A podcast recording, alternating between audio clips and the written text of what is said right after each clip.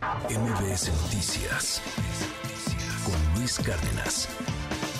Hoy es miércoles de libros con Dalila Carreño. Dalila, te mando un abrazo. ¿Cómo estás? Muy buenos días.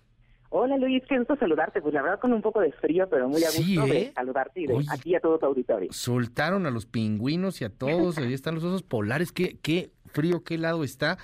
Eh, nos traes una recomendación hermosísima, una novela gráfica, eh, fan de las novelas gráficas, esta especie como, como de cómic, pero además con la historia de Diego Rivera. A ver, cuéntanos. Así es, Luis, pues qué gusto me da saludarte. Y fíjate que mañana se conmemora el aniversario luctuoso número 66 de Diego Rivera y por eso quisimos compartir contigo este cómic que narra parte de su vida y obra. Es una novela gráfica ilustrada por el artista mexicano José Luis Pescador, quien guion de Francisco de la Mora, y narra algunos detalles que empiezan desde su niñez, la manera en la que él y su familia tuvieron que abandonar su natal Guanajuato cuando tenía seis años debido pues a las enemistades que se fue ganando su padre por las luchas sociales que, encabezaba. A lo largo de este libro Luis explica que a los once años, imagínate, bien chiquito, ingresó a la escuela de arte y cómo fue coincidiendo con grandes figuras de la época como José Guadalupe Posada.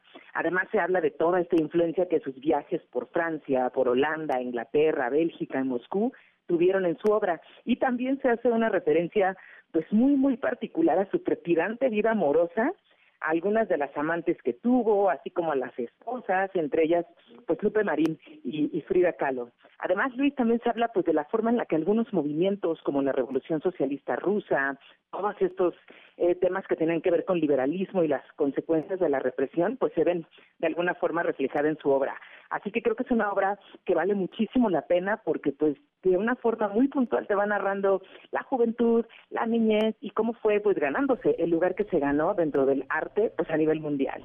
Es una belleza de obra, Dalila. Las ilustraciones son eh, francamente eh, conmovedoras en, en muchos sí. en muchos momentos eh, recordando, inspirando, obviamente también en la obra del mismo Diego, y, y me encanta que además debería de ser libro de, de escuela, o sea, deberían de dártelo, no sé, en la secundaria o a lo mejor en la primaria, en sexto, una cosa por el estilo, porque vas aprendiendo de uno de los grandes artistas mexicanos y de una manera extremadamente didáctica. Digo, para adultos a mí me gusta el cómic, es maravilloso, pero también para niños, o sea, está, creo que, creo que vale la pena también para, para adolescentes y niños. Ojalá que, ojalá que llegue a, a, las manos de muchos.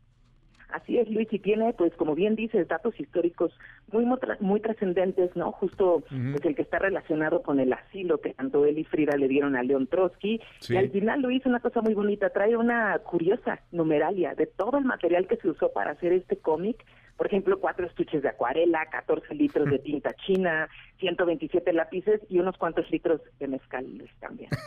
Eso es un buen. Oye, trae además líneas del tiempo al final, los personajes.